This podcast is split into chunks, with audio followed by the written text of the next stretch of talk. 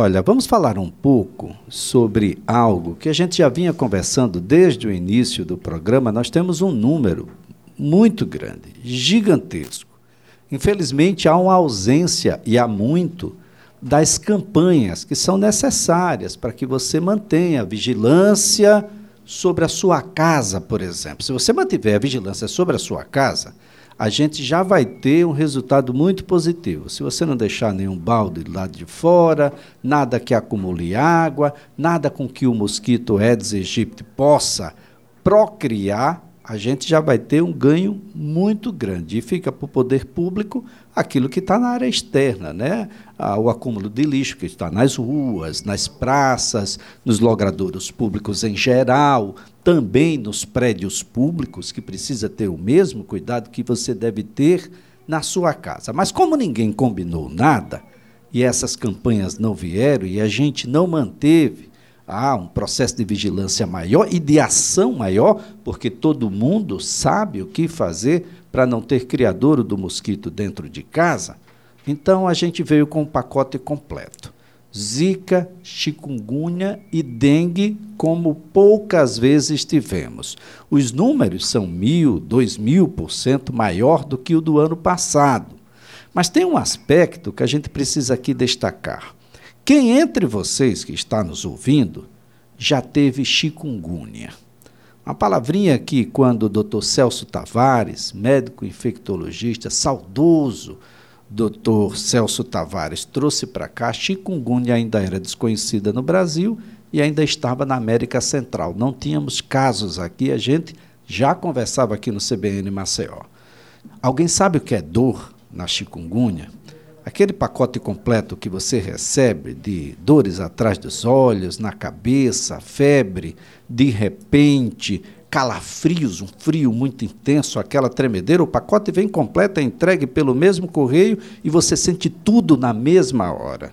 Só que um pouco mais adiante você vai reclamar de inchaços nas articulações. As mãos não conseguem fechar os dedos, e os, os ombros doem, as costas doem, as pernas doem, você não consegue andar. Para quem nunca teve, pode achar que você está de moleza. Seu empregador, nesse momento, deve estar tá pensando isso, mas ele não sabe que é incapacitante, principalmente nos primeiros dias. Mas tem solução? Ou tem alívio? Ou tem um controle? Será que é possível a gente, de uma certa forma, passar pela chikungunya, que você pode pegar várias e várias e várias vezes, sem ser tão doloroso, sem ser tão hostil. Bom, é o que a gente vai conversar aqui com a fisioterapeuta, a doutora Michele Fontes, a quem a gente agradece, viu, doutora? Deve ter muita gente nos ouvindo agora querendo saber como eu faço para me livrar dessas dores. Um bom dia, doutora. Bom dia, obrigada né, pelo convite de estar falando de algo tão. É atual, né, especialmente aqui na nossa cidade, os casos né, estão aumentando bastante. E é como você falou, é, a chikungunya ela não, não acomete né, com as dores articulares, musculares, só enquanto ela está em atividade. Normalmente, ela perdura por um tempo maior. É, em algumas pessoas, ela é altamente limitante. É, e a gente precisa estar atento a isso. Né? Então, é, durante o período né, em que a, a, doença está em atividade, né, esse quadro clínico que você falou há pouco, né, e após, né, que seria isso considerada a fase aguda da doença, e durante um período após, né, ela pode prolongar para subaguda, né, até três meses, e cronificar, que seria um tempo superior a três meses. E o que é mais, o que chama mais atenção realmente são as dores articulares, né? dores musculares. Algumas pessoas persistem com esse inchaço nas articulações e que isso limita funcionalmente a pessoa. Né? E como você falou, a dor, né? Então a dor é uma experiência é, subjetiva e individual, né? E multifatorial. Então é, eu não posso falar da dor do outro, né? A dor é uma experiência individual. Claro que a gente consegue ver, por exemplo, na chikungunya, a gente vê muitas pessoas né, com esse inchaço nas articulações. É muito comum nas, na que a gente chama das extremidades, né? Então, mão, punho, cotovelo, pé, tornozelo. Então, você imagine uma pessoa com um grau de dor muito elevado é, nos pés. Isso limita ela para andar. A gente, para realizar nossas atividades do dia a dia, a gente precisa andar. Né? Se eu sou uma pessoa que trabalho com as minhas mãos e eu tive um acometimento grande nas mãos, isso vai me limitar né, para as minhas atividades laborais. Então, é, a gente precisa ter esse cuidado né, de entender que é como você falou. Né? Então, como a dor é do outro, né, ela é limitante, sim, é, mas tem como fazer esse controle é, desse quadro doloroso né, e do inchaço também. É, Michele, é um, uma coisa interessante que, olha, apesar de ser no outro, eu quero lhe dizer que dói. Dói. E as dores, às vezes, são tão intensas que você esquece do quadro clínico geral. Você esquece que você está com dor também das cefaleias em geral, Isso. que terminam acometendo. Você esquece que está com febre. Você esquece um pouco dos calafrios, porque em determinado momento, controlado isso com antitérmicos e com os remédios para dor de cabeça, etc., e normalmente se recomenda o paracetamol, é, mas eu estou falando aqui, mas procure do seu médico. Isso. Definitivamente, por favor, não vá comprar paracetamol agora para isso. Mas o fato é que as dores articulares são aquelas que vão permanecer, em regra, por mais tempo. O comportamento nosso pode fazer com que essas dores demorem menos tempo ou prolongue-se por mais tempo, exatamente porque a gente não soube se comportar, doutora? Olha só, é, os estudos que eles trazem é que quanto é, maior a idade, né, maior a possibilidade é, do tempo de dor articular né, e o inchaço ele perdurar. Quando a gente está na fase aguda, como você mesmo relatou, né, o quadro de dor ele é muito intenso.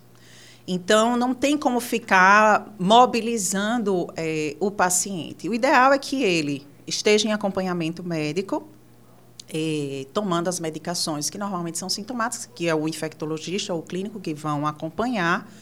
É, a orientação que a gente pode fazer nesse momento é com relação aos posicionamentos, né? Evitar, por exemplo, é, está é, sempre parado na mesma posição, então tentar dentro das possibilidades estar se movimentando, deixar as articulações, é, o que a gente chama de extensão, né? Porque se você deixa dobrado e quando você vai tentar se movimentar de novo, é, você pode ter algum encurtamento, né? Muscular, alguma contratura.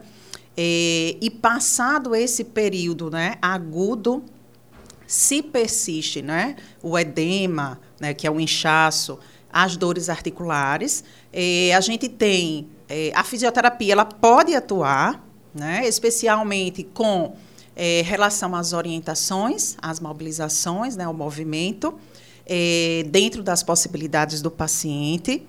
É, recursos não farmacológicos, como a utilização das compressas frias, né, compressa com gelo, se tiver sinais inflamatórios. O que são esses sinais inflamatórios?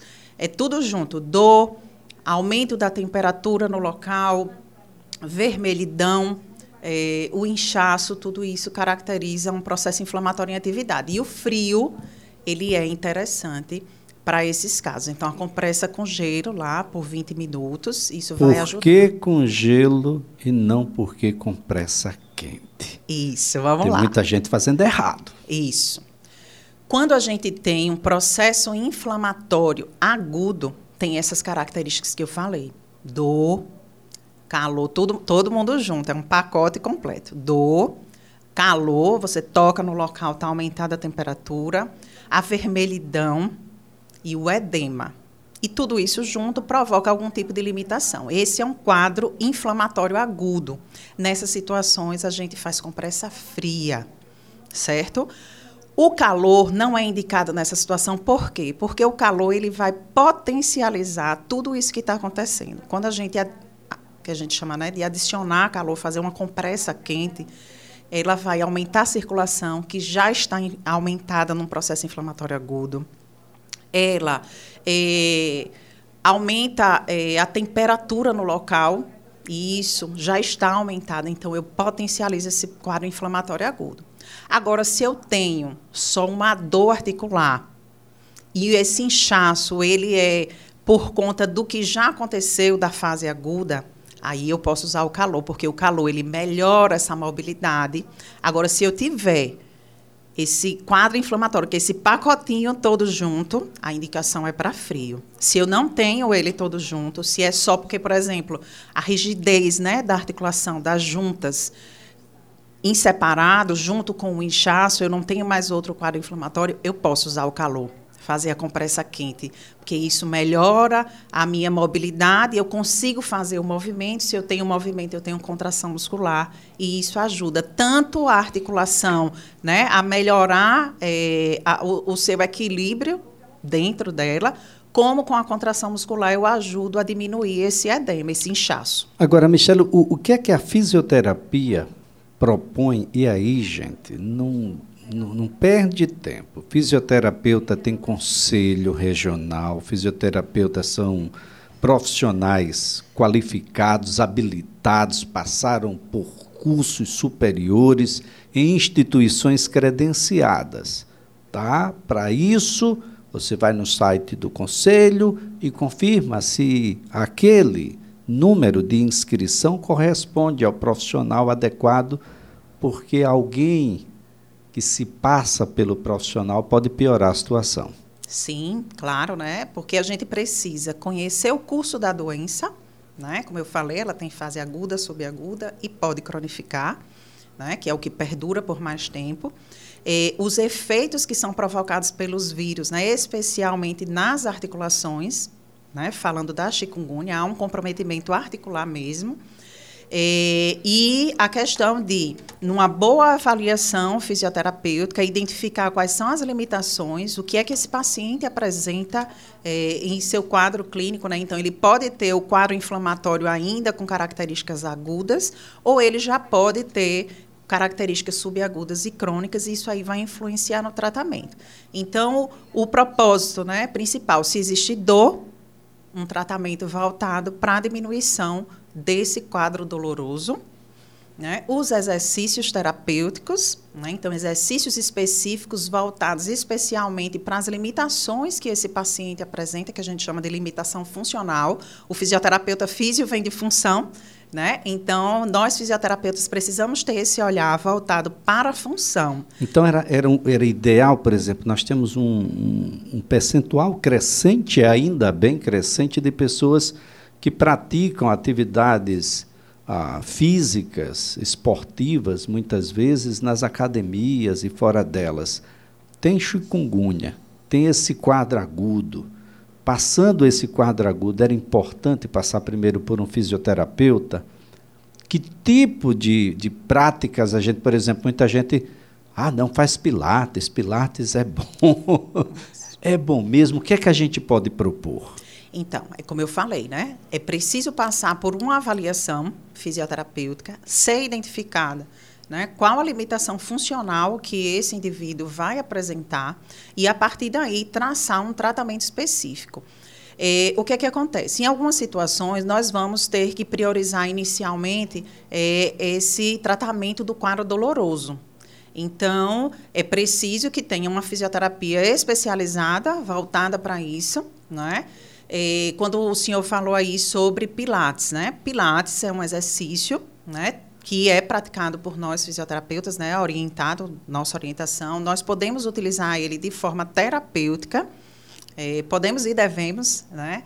É, e, mas não necessariamente, se a dor não estiver relacionada apenas a pouca mobilidade, não seria interessante já iniciar com o Pilates seria realmente uma fisioterapia né, mais voltada para esse quadro doloroso e para a mobilização dentro das possibilidades desse paciente. E à medida que ele vai evoluindo, ou se ele evolui para alta, porque isso vai acontecer, ele vai dar continuidade com a manutenção, é, com a realização de pilates, de uma musculação sob supervisão de um profissional de educação física. E aí você pode ter essa prática sem precisar pegar chikungunya, viu, gente? Isso Perfeito. é uma prática de manutenção da vida, é um aliado aí para que a gente possa ter aí um, uma saúde né, muito mais provável. Contudo, e a doutora Michelle deixa muito claro aqui, a gente primeiro precisa observar qual é o quadro clínico de cada um. As suas reclamações de dores e inchaços são mais nos pés e menos nas mãos? Ou apenas nos pés e nas mãos, mas os cotovelos estão bem, os joelhos estão bem? Então, vai, a depender da intensidade desse inchaço e dessa dor, a gente vai aplicar uma dose e uma prática diversa, não é, doutora? Isso, por isso a importância da avaliação individual. Né? Como eu falei lá an anteriormente, a dor é uma experiência né, é, sensitiva e individual, né? por isso que o tratamento precisa ser individualizado. Agora, Michele, só para que as pessoas não, não tenham dúvidas, não fazer nada pode levar a danos irreversíveis? Pode. Por quê? É, se eu fico né, parada na mesma posição durante muito tempo, isso vai me levar a desenvolver é, encurtamentos musculares, contraturas musculares, contraturas articulares, e isso vai influenciar diretamente no movimento. Nós fomos feitos para o movimento. Né? Então, se eu preciso, por exemplo, é, das minhas mãos, da mobilidade das minhas mãos, é, para executar algum tipo de atividade. E se eu fico parada lá durante muito tempo na mesma posição, quando eu for tentar executar novamente esses movimentos, eu vou ter restrição. E aí eu não vou ter a mesma habilidade que anteriormente. Isso se aplica a qualquer parte do corpo. Então, né, mais uma vez, nós fomos feitos para o movimento. Né? Você falou aí da importância de, de estar se exercitando. Nós fomos feitos para o movimento. Então, é importante que a gente esteja sempre em atividade. Se eu tenho dor, eu respeito a minha limitação, mas o pouquinho que eu tenho, eu estou movimentando para manter esse pouco, e à medida que eu vou evoluindo positivamente, eu vou conseguindo ampliar até retornar à minha normalidade. Agora, Michelle, o mosquito não tem feito escolhas. Nós temos crianças bem pequenininhas que ainda não sabem dizer muito bem onde é que está doendo, qual é a sintomatologia e intensidade dessa dor. E temos aqueles que estão na outra ponta da vida, os idosos que também já têm as suas próprias reclamações né, da, da utilização dessas articulações durante uma vida prolongada e agora associada a tudo que vem junto com a chikungunya. A fisioterapia, ela pode, para toda essa gama e todo esse tempo de vida, desde os mais pequeninos até os mais idosos, ajudar a melhorar essa condição de saúde? Sim, né? é bem importante. A gente estava até conversando antes, né? É, os estudos dizem que quanto mais longevo, quanto mais velho, né, maiores as possibilidades de você ter esse quadro doloroso articular sendo estendido. Né? É, os pequenininhos, né, os bebês, que eles podem ser acometidos, inclusive fica aí, né, é, até a observação com relação às gestantes, existem relatos, né, de que as gestantes no, no momento, né, é, intraparto por via transplacentária, eles podem contaminar, se ela tiver com a doença em atividade, elas podem contaminar eh, os bebês e eles nascerem já né, com a, a chikungunya, isso provoca dor. A dor não vai mudar, não vai deixar de acometer. A diferença é que se a gente consegue eh, verbalizar, a gente consegue dizer onde é a dor, e o bebezinho ele não vai conseguir dizer. Mas a fisioterapia atua sim é, promovendo né, esse alívio do quadro doloroso, é, a mobilização, né? Lembrando que o movimento ele também ajuda, né, por outra via, a melhorar o quadro doloroso.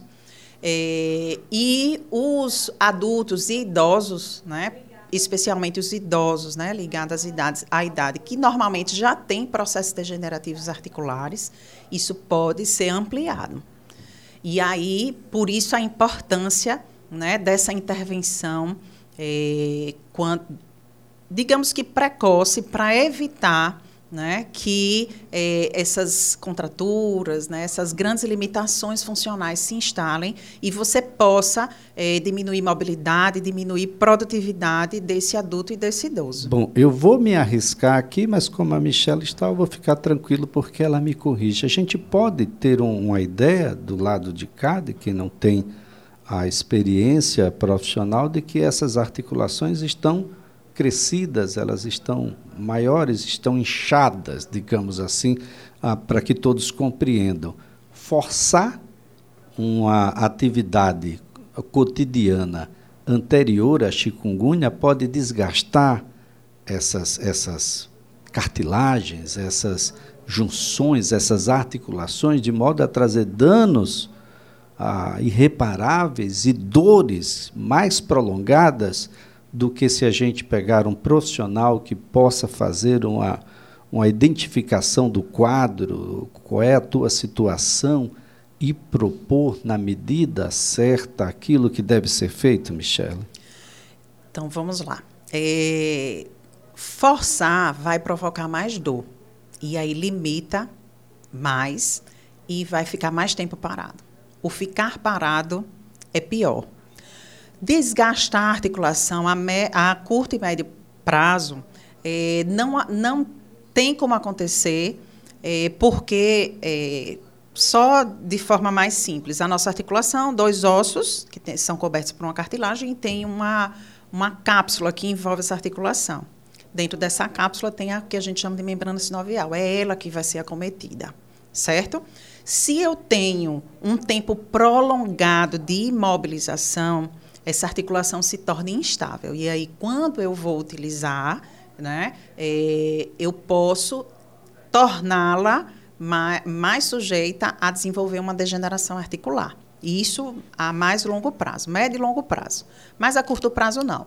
O pior são os efeitos mesmo da falta do movimento.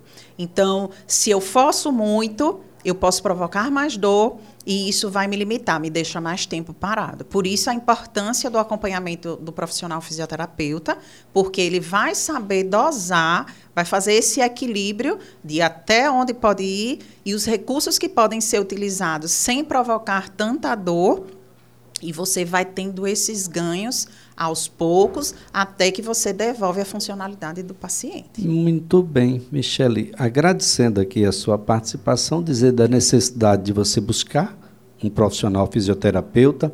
Ele vai te avaliar, vai naturalmente prescrever aquela terapêutica que deve ser aplicada, não só na clínica, eu acho que tem uns deveres de casa que você precisa fazer também, a recuperação depende muito, muito da adesão às terapêuticas que o paciente vai receber do profissional fisioterapeuta. Essa junção pode significar aí uma resposta a uma pergunta que eu nem vou fazer. Quanto tempo vai durar o tratamento? Vai depender muito do paciente também. Isso, exatamente. Né? De como o quadro foi, se apresentou nesse indivíduo, que é individual. Né? Então, é, a gente vai ter aquele que vai ficar até três meses e vai ter aquele que vai prolongar mais tempo. Tem gente que vai ter um edema mais significativo, um inchaço né? maior durante esse período mais agudo, subagudo. Outros não vão ter. Então, é, é muito individual. Por isso, a importância de uma avaliação individual e a prescrição de um tratamento fisioterapêutico também individual. Lembrando que chikungunya você pega hoje, pode pegar amanhã também, né? O mosquito está aí e você pode ter sim uma nova chikungunya com novos problemas, etc. É muito importante que você procure um profissional fisioterapeuta. Não, não procure apenas porque teve chikungunya procure um profissional fisioterapeuta. Se você nunca foi, vá a um fisioterapeuta. A gente conversou aqui com Michele Fontes, ela é fisioterapeuta.